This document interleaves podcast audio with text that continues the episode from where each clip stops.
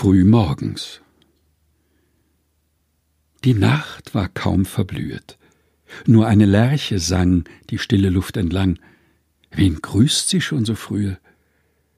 Und draußen in dem Garten die Bäume übers Haus sahen weit ins Land hinaus, als ob sie wen erwarten. In festlichen Gewanden wie eine Kinderschar, Tauperlen in dem Haar, die Blumen alle standen – ich dacht, ihr kleinen Bräute, was schmückt ihr euch so sehr? Da blickt die eine her. Still, still, es ist Sonntag heute. Schon klingen Morgenglocken. Der liebe Gott nun bald geht durch den stillen Wald. Da kniet ich, froh erschrocken. Josef von Eichendorff, Frühmorgens, gelesen von Helga Heinold.